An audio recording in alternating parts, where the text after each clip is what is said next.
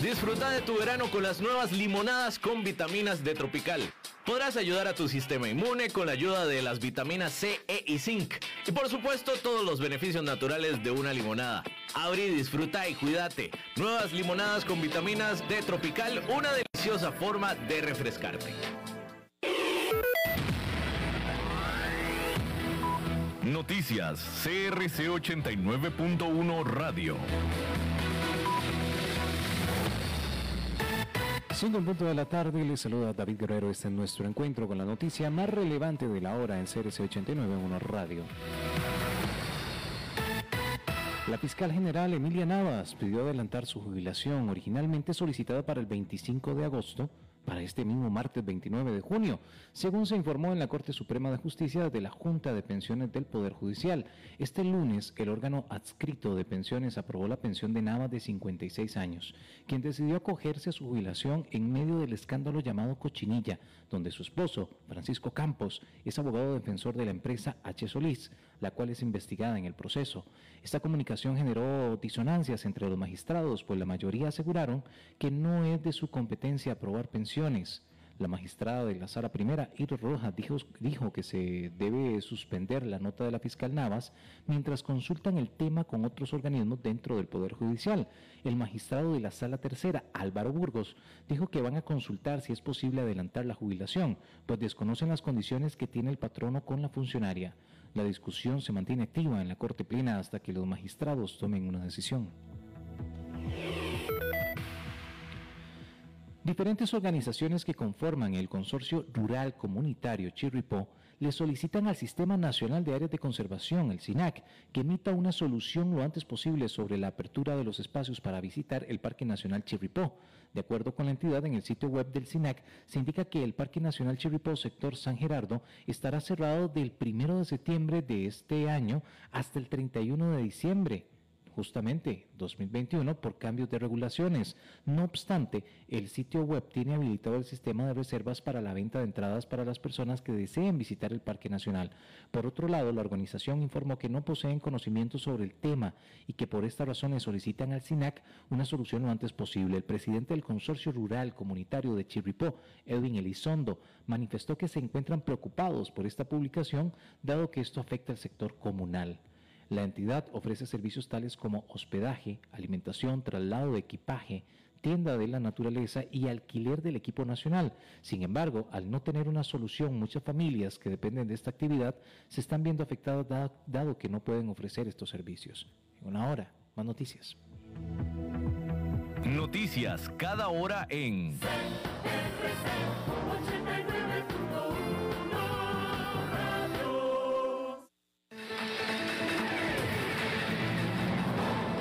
Más noticias en nuestra web, crc891.com. Seguimos en Facebook, Instagram y Twitter como CRC891 Radio y en Telegram como Noticias CRC. Más noticias cada hora.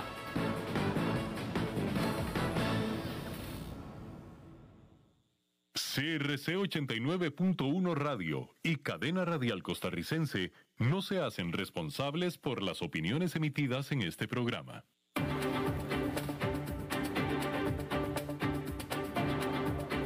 Inicia a las 5 con Alberto Padilla. Un programa diseñado con el objetivo de llevarte diariamente un tema de actualidad, acompañado siempre de reconocidos editorialistas, de lunes a viernes a las 5 de la tarde por CRC 89.1 Radio. A las 5 con Alberto Padilla.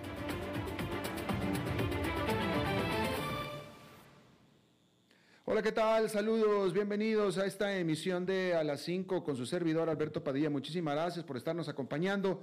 Gracias por estar ahí. Estamos transmitiendo en CRC 89.1 FM desde San José, Costa Rica. Y estamos saliendo en diferentes plataformas, por ejemplo en Facebook Live, en la página de este programa, a las 5 con Alberto Padilla. También en podcast, en las mm, principales plataformas para ello, principalmente Spotify, Apple Podcast, Google Podcast y aquí en Costa Rica, este programa que sale en vivo en este momento a las 5 de la tarde, se repite todos los días a las 10 de la noche aquí en CRC 89.1 FM. En esta ocasión, tratando de controlar los incontrolables, al otro lado de los cristales, el señor David Guerrero y la producción general de este programa a cargo de la señora Lisbeth Ulet. Ok, vamos a empezar hablando acerca de que después del dramático colapso de las últimas semanas, el mercado de criptomonedas está intentando regresar. Este lunes los precios de Bitcoin y Ethereum subieron al estar los inversionistas demostrando que están dispuestos a aumentar la exposición incluso después de las recientes caídas.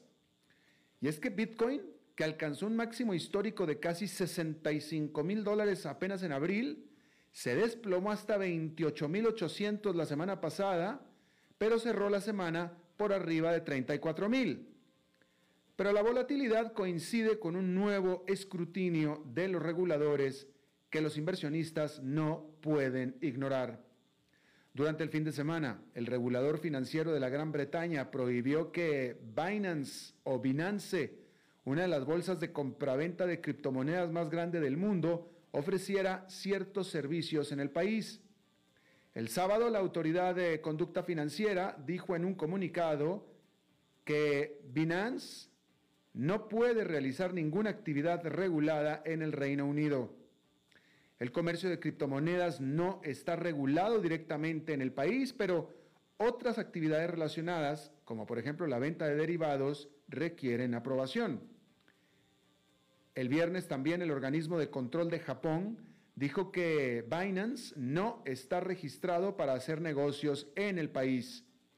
Las acciones, contra este que es un jugador importante en la industria de criptomonedas mundial, se producen a medida que aumenta la popularidad del comercio de monedas digitales. A principios de este mes, la FCA publicó una investigación que indica que aproximadamente 2,3 millones de británicos ahora poseen criptoactivos, a pesar de las advertencias sobre los riesgos.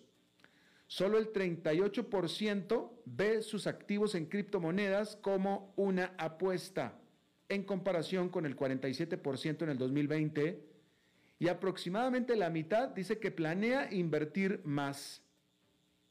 Sin embargo, reguladores de todo el mundo están empezando a adoptar una postura más dura.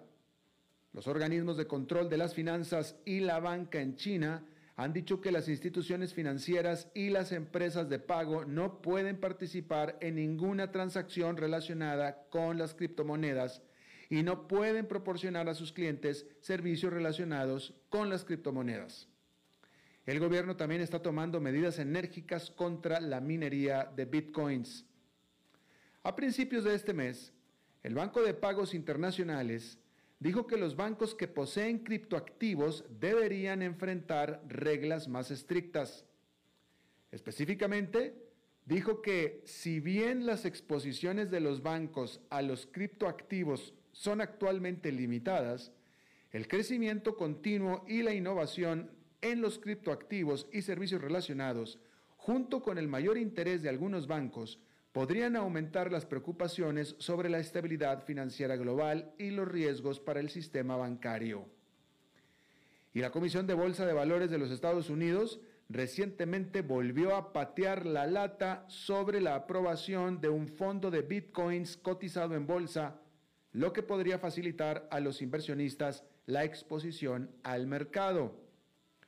Una mayor regulación ha sido durante mucho tiempo la principal amenaza para la adopción generalizada de las criptomonedas y sin embargo los gobiernos han tardado en actuar. Ahora, los reguladores parecen estar cada vez más preocupados citando la necesidad de mayores protecciones al consumidor y la exposición al sistema financiero en general. Eso podría contener los precios a pesar de que el mercado todavía tiene su buena cuota de entusiastas. Bueno, aquí en el programa hemos hablado ampliamente sobre la exuberancia que se ha apoderado recientemente del mercado inmobiliario mundial, que está haciendo que los precios superen su pico del 2008 y provocando cada vez más temores de una peligrosa burbuja. Pero no somos los únicos preocupados aquí en este programa. En una entrevista con el Financial Times, publicada el lunes, Eric Rosengren, presidente de la Fed de Boston, señaló su creciente preocupación. Dijo, es muy importante para nosotros volver a nuestra meta de inflación del 2%, pero que la meta es que tiene que ser sostenible. Y para que eso sea sostenible, no podemos tener un ciclo de inflación y luego desplome en algo como el sector inmobiliario. Y añadió, no estoy prediciendo que necesariamente vaya a haber un colapso, pero creo que vale la pena prestar mucha atención a lo que está sucediendo en el mercado de vivienda. El precio medio de la vivienda existente en los Estados Unidos en mayo fue de 350.300 dólares, que es un aumento del 24% respecto al mismo mes del año pasado según un informe de la Asociación Nacional de Agentes Inmobiliarios de la semana pasada. Imagínense lo que ha subido la vivienda en promedio en Estados Unidos, un 24% en un año. Los expertos han señalado que hoy en día existen medidas de seguridad para evitar un colapso del mercado inmobiliario al estilo del 2008, incluidos estándares de préstamos mucho más estrictos a raíz de aquella gran recesión. Pero la Fed y otros responsables políticos serían negligentes en no vigilar de cerca los disparados precios, especialmente dado, el, dado que el Banco Central sigue comprando valores respaldados por hipotecas por valor de 40 mil millones de dólares al mes, lo que ayuda a mantener artificialmente bajos los costos de los préstamos hipotecarios. Y, y no dudo que efectivamente hoy en día haya hoy en día no se pueda repetir las mismas características de la explosión de la burbuja del 2008. Yo estoy de acuerdo. O sea, lo que hizo que la burbuja explotara en el 2008 seguramente no podrá hacerla explotar ahora. Pero otras cosas sí. En aquel momento nadie se dio cuenta que era lo que estaba pasando hasta después del hecho. Bueno, yo creo que está pasando lo mismo. Cuando explote la burbuja, porque hay una burbuja y puede, ser que explote, y cuando explote, dentro de 10 años vamos a estar hablando de por qué explotó. Pero hasta dentro de 10 años, por lo pronto nadie lo ve. Nadie lo ve. Y esa es una de las grandes desgracias cuando hay una burbuja. Sabemos por qué se está formando, pero no sabemos por dónde va a explotar. Ese es el problema. Bueno, decir que nunca ha habido un mejor momento para que las empresas recauden fondos de los mercados que están en llamas y tomen medidas para ganarle terreno a sus competidores. Y esto ha sido un gran impulso para los banqueros de inversión que se están preparando para otro verano de sacrificar vacaciones para atender las órdenes de los clientes. El mercado estadounidense de colocaciones públicas iniciales ha estado en llamas este año, estableciendo récords en este siglo durante el primer y segundo trimestre del año, según Renaissance Capital. Solo en el periodo del abril a junio hubo 113 ofertas públicas iniciales que recaudaron en conjunto 40 mil millones de dólares, siendo el trimestre más activo en más de dos décadas por volumen y el segundo más grande por ganancias. A nivel mundial, las OPI, ofertas públicas iniciales, han recaudado casi 312 mil millones de dólares en lo que va del año, con 1.314 empresas llegando a los mercados públicos según datos de DealLogic. Y todavía siguen algunos nombres de alto perfil que buscan aprovechar este momento en el que los inversionistas están llenos de efectivo. Didi, la gigante china de transporte compartido, rival de Uber, se está preparando para cotizar 288 millones de acciones en la Bolsa de Valores de Nueva York por entre 13 y 14 dólares cada una lo que le haría recaudar aproximadamente 4 mil millones de dólares. La aplicación de comercio de corretaje, la aplicación de corretaje de acciones Robinhood, también ha solicitado una oferta pública inicial y se espera que cause sensación cuando llegue a los mercados en julio, impulsada por la explosión de la operación por parte de los inversionistas aficionados. Las fusiones y adquisiciones también se están fortaleciendo ya que las empresas se preparan para el periodo posterior a la pandemia.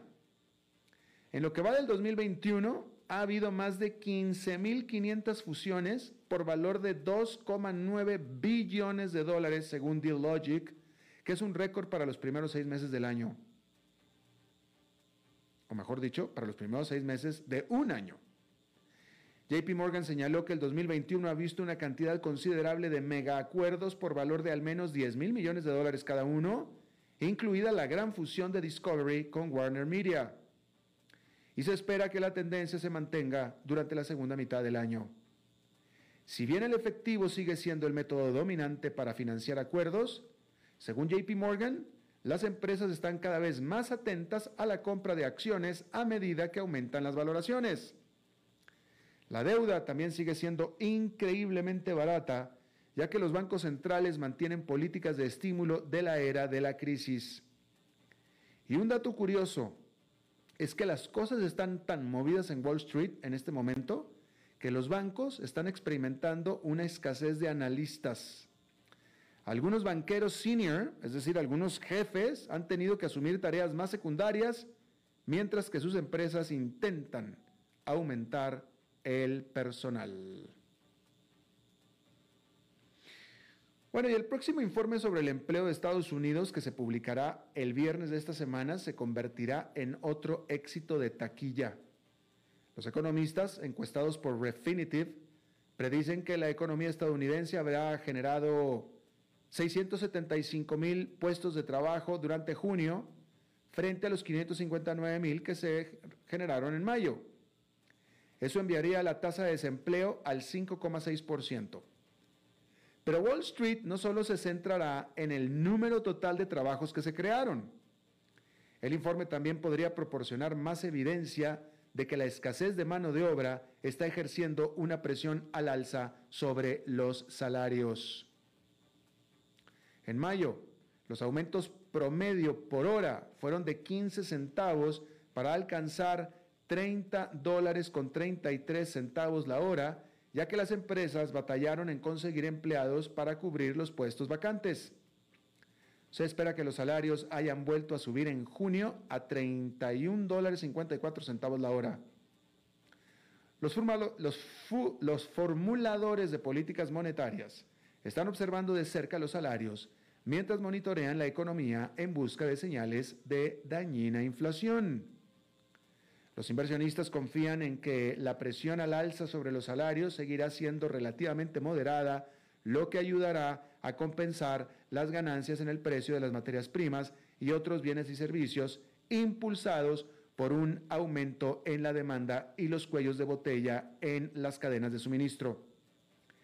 En un discurso la semana pasada, el presidente de la Fed de Nueva York, John Williams, indicó que está mirando más allá de las turbulencias en el mercado laboral que espera se aliviarán a su debido tiempo. Dijo que no veremos todas las vacantes ocupadas de la noche a la mañana. Se necesita tiempo para que los empleadores llenen los puestos vacantes.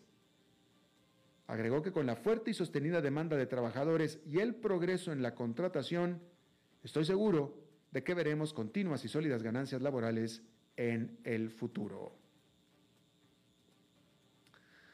Bueno, rápidamente, noticias internacionales. Déjeme informarle que un grupo de proderechos humanos acusó a YouTube de eliminar videos que publicó con testimonios de miembros de la etnia uigur relatando cómo sus familias han sido desaparecidas por la fuerza en la provincia china de Xinjiang. El grupo Atahur Kazakh Human Rights tiene su sede en la vecina Kazajstán y ha sido blanco en el pasado de las autoridades locales bajo lo que los activistas creen que es la presión de Beijing.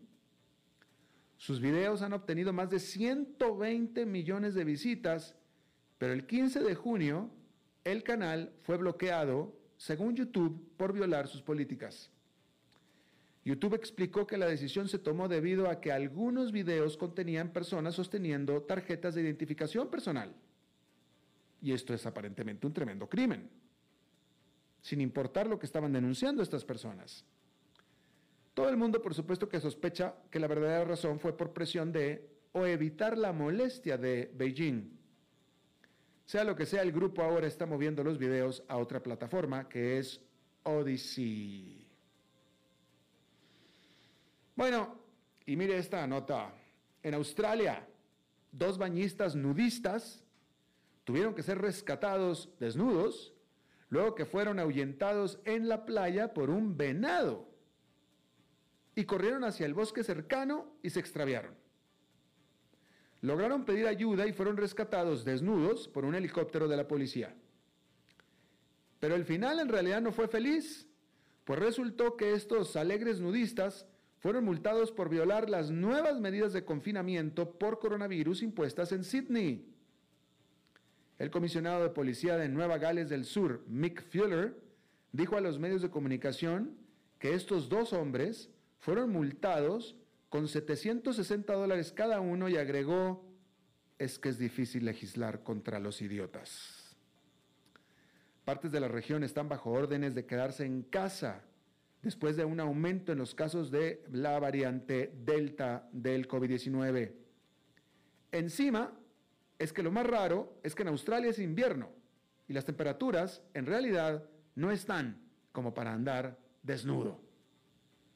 Bien, vamos a hacer una pausa y regresamos con esta entrevista de hoy.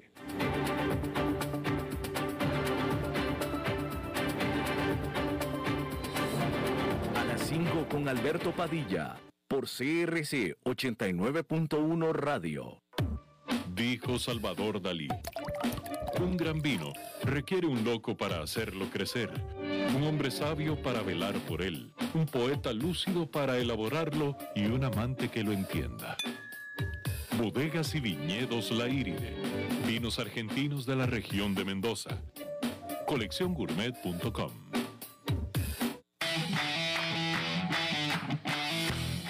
Los deportes, aquí en CRC 89.1 Radio. El mercado en el fútbol femenino continúa moviéndose y este lunes el conjunto de Coronado anunció la llegada de tres futbolistas, corresponden a Sofía Murillo, Jessica Monge y Cindy Juárez.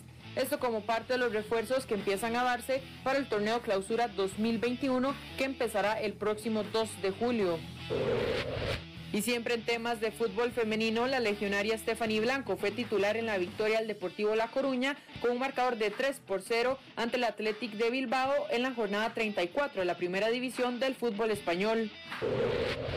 Y en el campo internacional la Copa América tendrá acción hoy a las 6 de la tarde con el encuentro entre Uruguay y Paraguay, mientras que a esa misma hora se enfrentarán Bolivia y Argentina. Por otro lado, en la acción de los octavos de final de la Eurocopa, Croacia cayó 3 por 5 ante la selección de España.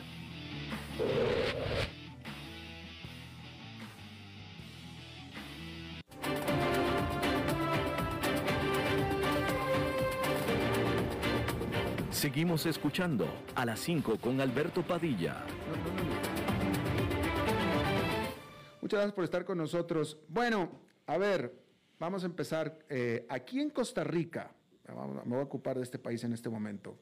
Este Costa Rica explotó el que se considera es el mayor caso de corrupción de la historia moderna de este país. Tiene aparentemente unos alcances, porque se, se habla de una, o sea, se está descubriéndose una red de corrupción entre empresarios y gobierno que a mí en lo personal me, hace recordar muchísimo al caso Lavallato de Brasil, ¿no? Porque esto apenas acaba de empezar, lleva escasa, no lleva ni dos semanas este asunto, ya ha explotado a niveles impresionantes y cada día sale más y más información y más información.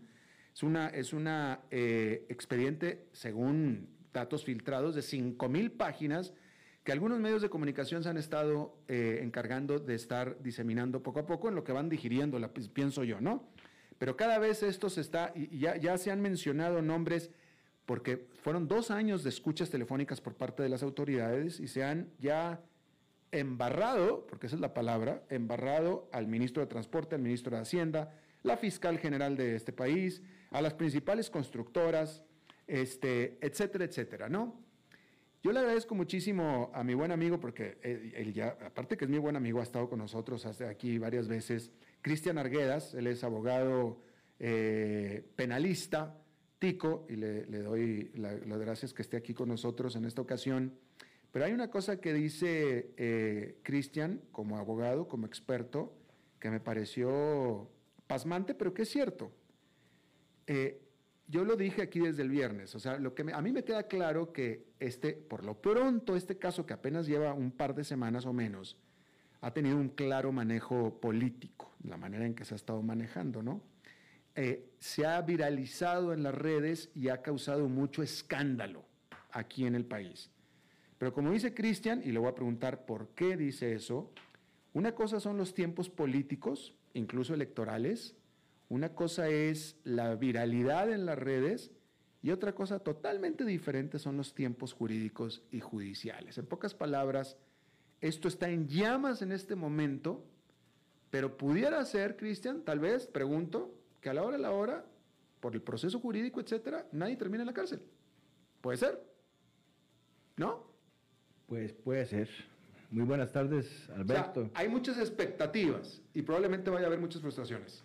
Sí, claro que sí. Este, primero le doy las buenas tardes y a los escuchas de su programa y muchas gracias por estar de nuevo aquí. Efectivamente, eh, esto, digamos, puede analizarse de muchas aristas, ¿verdad? Una arista es la arista jurídica o, judicial y otra cosa la política, ¿verdad? Eh, Empecemos por la jurídica. O sea, porque la gente ahorita está, todo el mundo aquí en Costa Rica dice, toda esta gente seguramente va a terminar en la cárcel. Bueno, eh, la gente eh, no, tiene bolas de cristal para anticipar el futuro, Exactamente. Pero tú que eres abogado. Exactamente. De, es que habría, falta mucho, falta mucho de proceso, el proceso está apenas empezando. O sea, pero lo que hemos visto hasta ahora no necesariamente es judicialmente o jurídicamente lo que aparece. La, historia dice, confirma eso, la historia confirma eso.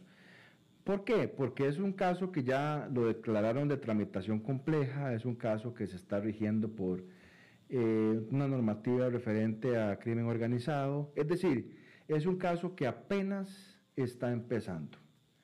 Y como está empezando, falta muchísimo que recabar. Imagínense que hay que procesar toda la prueba. Eh, tengo entendido que hubo levantamientos de secreto bancarios, hay que levantar las cuentas, procesarlas. Es decir, este caso, como muchos de los casos que han pasado, digamos, escándalos de corrupción recientes o en el pasado de, nuestro país, perfectamente puede durar unos 10, 15 años para estar resuelto en, forma definitiva. 10, 15. Perfectamente, eso podría ser los... los, los, los, 10, 15 años, no meses. Sí. años, sí. Años. Entonces, eh, eh, eh, los tiempos, digamos, jurídicos o judiciales son muy diferentes al tema político, ¿verdad? Porque Ahora en octubre empieza la campaña política, las elecciones son en febrero y este tema es un tema que tiene una relevancia política enorme, ¿verdad?, en este momento. Eso que ni qué.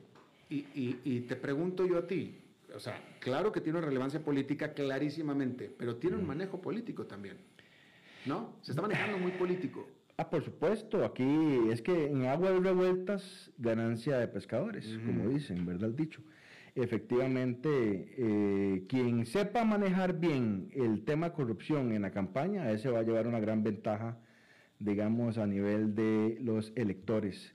Porque ciertamente, como usted bien lo dijo, los medios de comunicación, que son los que han ido a cuentagotas, poco a poco, eh, soltando información y todos los días hay información nueva del caso, todos los días se publican nuevos aspectos de las escuchas, aspectos relevantes del mismo que son de interés público, que le interesan a la gente políticamente hablando, eh, de, eh, eh, faltará muchos días para eso. O sea, el, tema no se ha agotado, el tema va a seguir dándole y dándole y dándole y van a salir cosas nuevas y nuevas y nuevas. Es decir, son dos años de escuchas. En dos años no sabemos qué es lo que hay, no sabemos cuánta gente puede faltar de ser indagada o arrestada o allanada y ciertamente eh, eso, todo eso va a estar vigente al menos de aquí a febrero. Mínimo, que son las elecciones. Que son las elecciones. Precisamente. Ahora, yo lo dije aquí el viernes eh, y te pregunto si a ti te queda claro, porque a mí me queda claro, a mí me llama la atención hasta ahora, este asunto apenas lleva, ¿qué? ¿Dos semanas o ni eso? Sí, aproximadamente. Apenas. Bueno, el, el, expediente sí es un expediente ya viejo, ¿verdad? Pero, la, la, incidencia pública es, reciente, tiene un par de semanas, sí. Y el lenguaje hasta ahora, porque es el lenguaje que viene, que viene de, del, del gobierno, de las autoridades hacia la prensa, pero me parece que la prensa también ha adoptado el lenguaje es los corruptos de los empresarios, los empresarios corruptos, Vamos a ver quién, si acaso hubo alguien corrupto dentro del gobierno, pero por lo pronto los corruptos son los empresarios, son los corruptores, etcétera. Sí, sin duda alguna, y yo creo que los usted y los radioescuchas eh, podrían estar de acuerdo de que, digamos, los grandes eh, perjudicados desde un punto de vista de imagen han sido los, los grandes, las grandes empresas, ¿verdad? Pero ciertamente eh, hay una eh, para nadie es un secreto que el tema de corrupción en este país se, ha venido hablando desde hace muchos años. Eh, para nadie es un secreto que muchos proveedores dentro de la administración pública, para que les paguen cheques por bienes y servicios que compraron legalmente, tienen que dar algún tipo de dádiva o de pagar algún soborno para que les agilicen un cheque, que se lo tienen que pagar. Para nadie es un secreto de que ese tipo de comportamientos a nivel de mandos medios de la administración pública es de todos los días, y no solo en CONAVI, sino en la gran mayoría de instituciones. Para nadie es un secreto, por ejemplo, que en la Caja de Costarricense Seguro Social se pagan biombos a médicos de los, de los hospitales para agilizar operaciones. Es decir, el tema de corrupción es un tema que no es novedoso en Costa Rica y ya como lo leí por otro día, es un tema, es un cáncer que ya no está en la fase de tumor, sino de la metástasis, ya está metido en todo lado, ¿verdad?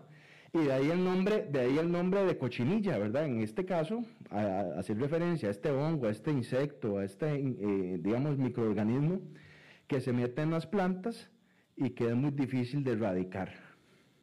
Ahora, el tema de corrupción, como tú bien dices, no es nuevo en Costa Rica. Sin embargo, sí es nuevo en el dominio del, público, de los medios de comunicación. O sea, aparentemente ya estaba como la cochinilla, muy penetrado el tema de corrupción, pero no se hablaba de eso. ¿No es? Es que, es que, digamos, que nunca se había tenido, digamos, algo tan palpable como por ejemplo escuchas telefónicas. Es que las escuchas telefónicas son, son cruciales, digamos, para entender la forma en cómo, digamos, la ciudadanía puede entender la forma de, de cómo los actores de esas, em, digamos, conversaciones telefónicas se expresan sobre los temas. Y eso es lo que ha causado mayor indignación a nivel de la población. Eh, pero antes, digamos, en, esta metodología utilizada, sí me parece que es una metodología propia de ataque a redes de delincuencia organizada que nunca antes se había utilizado en un caso de corrupción. Hablando de corrupción, te voy a hacer una pregunta eh, incómoda, Cristian. Porque tú sabes, tú, tú y yo somos amigos y más de una vez yo te había hablado para que vinieras a hablar sobre los casos. Y siempre yo te lo decía, Cristian, es que tú siempre estás involucrado en los principales casos de este país. Cristian es, un eh, criminalista muy conocido aquí en Costa Rica, ¿no? Y siempre has estado involucrado en los casos más importantes de este país. Entonces tú me decías, Alberto, no puedo porque estoy metido ahí, estoy defendiendo. Y tú, yo, me enojaba contigo, pues decía, bueno, hombre, tú siempre estás metido. En este, no. Bueno, en este no. ¿Por qué? No, es y precisamente porque de las, las personas tienen derecho a elegir el defensor de su confianza. No, bueno, pero no, yo, tengo, oye, yo tengo el derecho de elegir, si yo te tengo a ti, Cristian, y tengo al esposo de la fiscal, adiós, Cristian, que te vaya bien. Bueno, eso ¿Sí, o no? Eh, eh, sí es una pregunta incómoda. no, bueno, pues es que, eh, eso, fue lo, eso fue lo que yo denuncié el viernes o sea, tú eres un ejemplo para mí de lo que yo estaba denunciando el viernes. Tú que has estado en todos los grandes casos, que no has podido venir al programa, porque estás, qué casualidad que en este no estás metido. ¿Por qué? Porque todo el mundo está metido con otro abogado favorito. ¿Quién es? El esposo de la fiscal, por supuesto. Sí, digamos que lo que sí eh, podría decirle al respecto es que, eh, digamos, flaco favor le, le, hicieron a la fiscal general o la gran damnificada en este tema, ¿verdad? Por ese presunto conflicto de interés bueno, pues ha sido, ha sido la, fiscal, la fiscal general, sí. Ella lo sabía. Por cierto, la fiscal general que mañana es su último día como fiscal, por fin. Y digo por fin porque en realidad esto debió haber sucedido desde antes, ¿va? Sí, sí, ciertamente yo estoy de acuerdo con las, las palabras del presidente de la Corte Suprema. este tema, este conflicto con su pareja, eh, ha deteriorado mucho o deterioró su legitimación y su, su digamos, este, la percepción pública del, digamos, del- de- de- cargo que ostentaba, la oficina que representaba en la población. Y se le acabó el puesto, se, se agotó, digamos, el mandato. Como también se agotó, eh, me parece a mí, este gobierno. Es decir, este gobierno había eh, fracasado en varias iniciativas que había planteado y prácticamente que lo que quedaba en, este, te- en, en- en los meses que le queda era el tema de infraestructura. Y prácticamente eh, se acabó, ya se agotó el gobierno, ya Sí, sí. pasarán, pasará el tiempo, eh, llegará febrero y este gobierno de aquí no va a pasar en absolutamente nada más. Claro, por supuesto. Mm. Eh, y, y bueno, y de nuevo, o sea, aquí en, este, en esta entrevista, bueno, Cristian ha sido muy claro en decir que esto se va a poder definir hasta dentro de 10, 15 años, etcétera, y yo creo que así va a ser de cualquier manera, pero lo que sí es que de lo que salga de aquí en adelante, en realidad esta investigación, este, este, todo esto puede tomar rumbos insospechados. Sí, según las manifestaciones que hizo el director del organismo de investigación judicial, don Walter Espinosa, falta como 20 o 30 personas por, por determinar si se les procesa, es decir, si se les indaga, si hay allanamientos. No sabemos si vienen, digamos, eh, situaciones eh, o investigaciones contra miembros de los supremos poderes. En eso, en eso tendría que hacerlo, esas diligencias, el fiscal general. ¿Por qué, por qué, dice- por qué, por qué, por qué, por qué dices eso? Eh, ¿Por qué, porque- por qué metes este elemento? Sí, porque digamos que mm, la, eh, la fiscal general, a mí me llama mucho la atención y esto es una consideración muy personal, es una apreciación personal. eh, está basada más que en mi olfato que puede estar totalmente extraviado, perdido. Eh, Bueno, la- tú- la- en lo que tú conoces del sistema. sí, tú la, la- fiscal había anunciado que se iba en, agosto. Bueno, primero no se iba. Sí, primero, Primero no se iba. Ella y estaba de- encantada de- con el status quo. Después dijo que se iba en agosto y ahora se va mañana. Eh, una de las tesis que puede, que puede venir, una de las opciones, es que vengan eh, actuaciones procesales en contra de miembros de los supremos poderes, que por lo que establece la ley procesal y la constitución, solo el fiscal general los puede llevar. Y si en ese mismo expediente está su pareja, entonces ella no podría hacerlos, lo cual vendría a disminuir, digamos, esa la figura del fiscal general. Me parece que si esto es así, bueno, eso lo sabremos pronto, si, si yo estoy en lo correcto en esa apreciación que estoy haciendo. Eh, ya con un fiscal general nuevo, ya eso se viene a, a paliar y ya no existirían ese tipo de conflictos y el fiscal general designado, al menos el adjunto que está ahorita, eh, sería el, el subrogante, perdón, sería el fiscal que haría esas actuaciones, En dado caso. en dado caso. Eh, pero bueno, pero lo más importante es que, y, y tú lo acabas de decir también, es que de acuerdo a la historia, de acuerdo a la historia, es que la realidad es que después de este tipo de escándalos, es poco probable que las expectativas del público, que ahora son muy altas, porque ahorita el público está enardecido y quiere ver a todo el mundo en la cárcel, etcétera, es muy difícil que se vayan a cumplir. Bueno, es que tal vez voy a precisarle esto, es que eh, siempre en las primeras etapas la voz cantante la lleva el Ministerio Público y el Ministerio Público lo que tiene es una tesis. Tendrá que irse a un juicio a ver si prueba la tesis y tiene que ejercerse el derecho de defensa. Y es ahí donde los, de los abogados, donde los defensores hacen su trabajo y en este caso hay abogados connotados de altísimo nivel, ¿verdad? Que no me queda la más mínima duda que van a representar eh, muy bien, digamos, a sus clientes. Y en eso, de, eh, la fiscalía no va a pelear sola, va a pelear con gente muy capaz. Entonces, en ese sentido, muchas veces, eh, yo lo que digo es que las fiscalías y el organismo de investigación judicial, cuando hacen esas conferencias de prensa, cuando le informan a la ciudadanía y a esos allanamientos mediáticos, les venden mucho humo a la población Exacto. les venden humo y eso es un horror político, eso es un horror político crucial porque el fiscal, el Poder Judicial, el, jefe del Ministerio del, del, OIJ, son actores políticos en, general. Son el, Poder Judicial es, es parte de, la manifestación del poder del Estado, ¿verdad? Es uno de los poderes del Estado. Y cuando salen y hacen ese tipo de, de anuncios, ¿verdad? Y le venden al país que, por ejemplo, en este caso, que era el caso de corrupción más grande que ha habido, que esto de la cochinilla y la explican y todo, la gente del pueblo se hace una expectativa que al final no se cumple. ¿Por qué? Porque existe una legalidad que es la que los jueces se tienen que sujetar. Bueno, pues ahí está, es cierto, es cierto. Dime una cosa, Cristian, tú hace, hace un momento hablaste de los mandos medios, de cómo aquí en este país, a nivel de mando medio, eh, se maneja mucho la, la, pues la corrupción para que puedan funcionar las cosas, ¿no? Pero te pregunto, porque eh, estos dos empresarios que están en la cárcel en este momento, que son los dueños de las dos principales constructoras, que son gente de, grandes empresarios, ¿no? gente que se mueve en jet privado, ellos no estaban, ellos, estos grandes empresarios no estaban haciendo sus acuerdos, sus manejos con los mandos medios.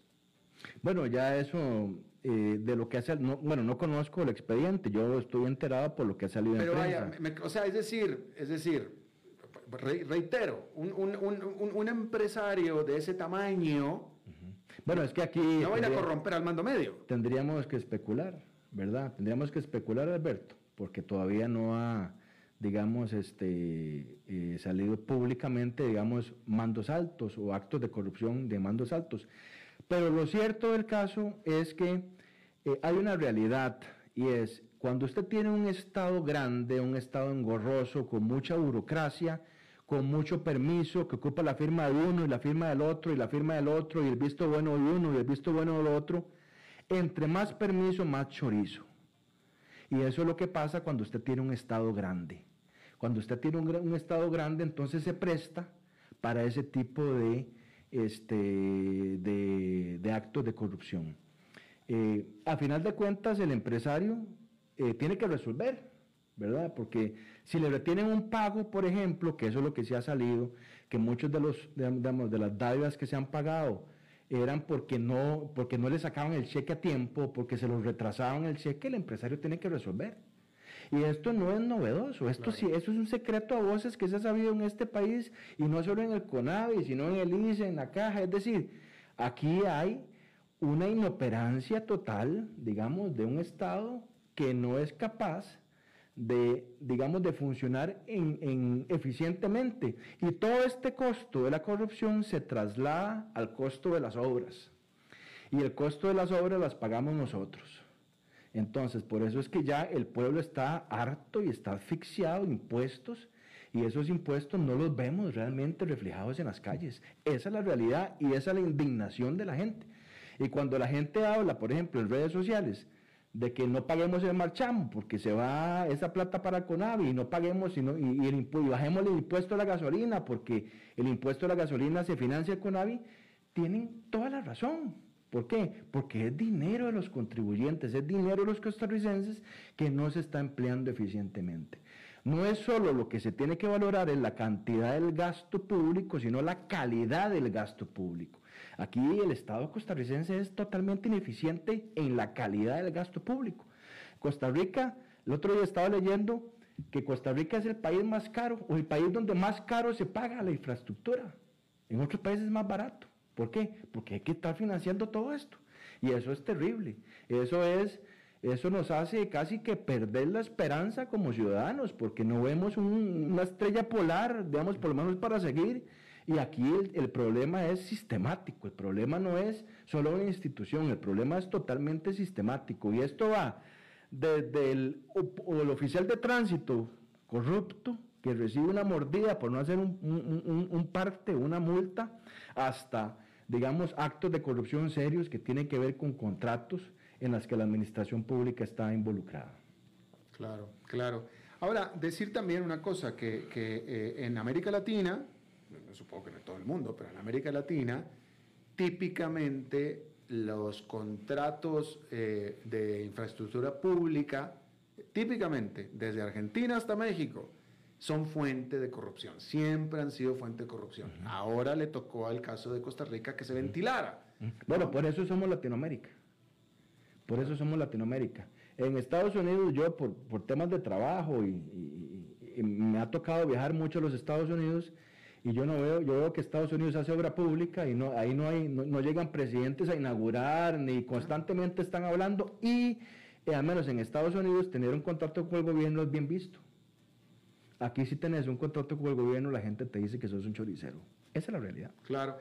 Y bueno, eh, ya para, para, cerrar, fíjate, me, estás haciendo recordar, eh, esta es una frase que yo lo dije varias veces, porque el caso Verdrecht de Brasil, Odebrecht era una constructora, y se metió en tremendo lío del caso Verdrecht, de caso de corrupción de obra pública, solamente que a nivel internacional, a nivel toda Latinoamérica. ¿Sí? Lo mismo que está pasando en Costa Rica, pero esto a nivel de toda Latinoamérica, eso era Odebrecht. ¿sí? Y yo aquí decía, en aquel entonces, cuando yo venía de visita a Costa Rica, yo decía, qué curioso que Costa Rica es el único país, el único país en el, en de América Latina, el cual no está metido en el caso Verdrecht. Y yo decía, ¿acaso será porque los ticos son muy honrados y el resto de América Latina no? Y la respuesta no, no es eso. Lo que pasa es que Verdrecht nunca hizo nada en Costa Rica. Es el único país en el que no hizo nada Verdrecht. Y ahora como que ya sabemos por qué. Bueno, de ahí hay una, hay una, una cultura, ¿verdad? Una empresa, digamos, este, eh, que opera así en varios países, eso es una política propia de la empresa. Ahora em, está en discusión todo el tema que si se aplica o no, ¿verdad? La ley de responsabilidad de personas jurídicas, eh, y eso es uno de los temas novedosos que va a tener este caso, este caso Cochinilla, eh, para ver, digamos, si a las personas jurídicas, en este caso las empresas involucradas, se les impone una multa o se les inclusive hasta se les puede revocar, digamos, la inscripción como empresa. Es decir, hay una serie, una gama de, de sanciones aplicables, ¿verdad? Que eso va a ser parte de lo novedoso en este caso. Pero ciertamente la corrupción tiene un costo, ¿verdad? En el país lo pagamos y, ciertamente cuando esto pasa, digamos, eh, no necesariamente es malo, porque al final de cuentas ponen a los políticos en, digamos, en, a comprometerse y a plantear soluciones, ¿verdad? Que no necesariamente son las mejores, pero sí nos ponen a nosotros este, o a los políticos a plantear soluciones de cara a los problemas. Claro. Y bueno, y vamos a ver qué efecto tiene todo esto en las elecciones de febrero, porque definitivamente va a jugar un papel muy importante. Ah, sin duda alguna va a tener un efecto directo esto en las elecciones de febrero. Cristian Arguedas, abogado criminalista de Costa Rica, muchísimas gracias por estar con nosotros. Muchas gracias, Alberto, como siempre. Gracias. Cuando guste. Vamos a hacer una pausa y regresamos con Eugenio Díaz. no te vayas. A las 5 con Alberto Padilla, por CRC 89.1 Radio. Dijo Salvador Dalí. Un gran vino requiere un loco para hacerlo crecer, un hombre sabio para velar por él un poeta lúcido para elaborarlo y un amante que lo entienda. Bodegas y viñedos La Iride, vinos argentinos de la región de Mendoza. Colecciongourmet.com vida, salud y bienestar. Por eso, vos y los tuyos necesitan agua purificada, ozonizada y embotellada San Ángel. Hace que tu vida sea más larga y saludable con agua San Ángel. Disfrútala naturalmente y viví una experiencia con agua purificada San Ángel. Pureza que se siente. Búscanos en Facebook como Agua San Ángel.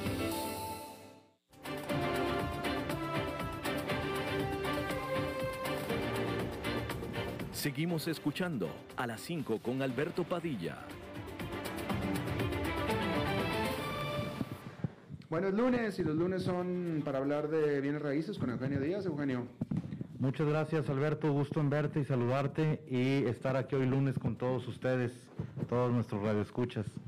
Eh, Alberto, hoy les quiero hablar de un tema Hazle la, hazle la muy común. Eugenio, para que venga. Mira, ya, ya, ya, ya estropeó el micrófono. Aquí está, ya, listo. ¿eh? eh, es un tema el día de hoy que quiero hablar, es un tema muy simple, muy sencillo, pero de mucha utilidad para gente que está pensando mudarse de casa, mm. alquilar otra casa, dejar donde están y les quiero decir algunos puntos, algunos tips y algunos consejos sobre qué temas hay que revisar antes de cambiarse de una casa. Así es que eh, empecemos con, primero naturalmente tendremos que escoger la casa donde vamos a vivir, pero les quiero, observen bien estos tips que les voy a dar. Primero revise el barrio donde se va a ir. Importante que el barrio, como lo dije en algún programa aquí mismo con don Alberto Padilla, que el barrio no le quede demasiado lejos de su trabajo, de la escuela de los hijos, de las zonas donde usted normalmente se mueve y se desempeña, porque si no va a ser un problema y más con las presas que se da ahora acá en Costa Rica, en San José, en las provincias y en todo el mundo. Ahora hay que vivir cerca del lugar de trabajo y de las escuelas. Busque que sea una zona segura. Pregunte a los vecinos, a la gente que vive ahí, pregunte a los comercios de la zona y asegúrese que el tema de seguridad perdón por la redundancia, pero que el tema de seguridad sea algo donde usted va a estar tranquilo y que no va a estar con la preocupación todos los días. Parques públicos, si le gusta visitar parques públicos, si tiene niños, si tiene perros, si tiene mascotas, revise en el barrio donde va qué parques hay cerca de esa casa donde quiere usted alquilar.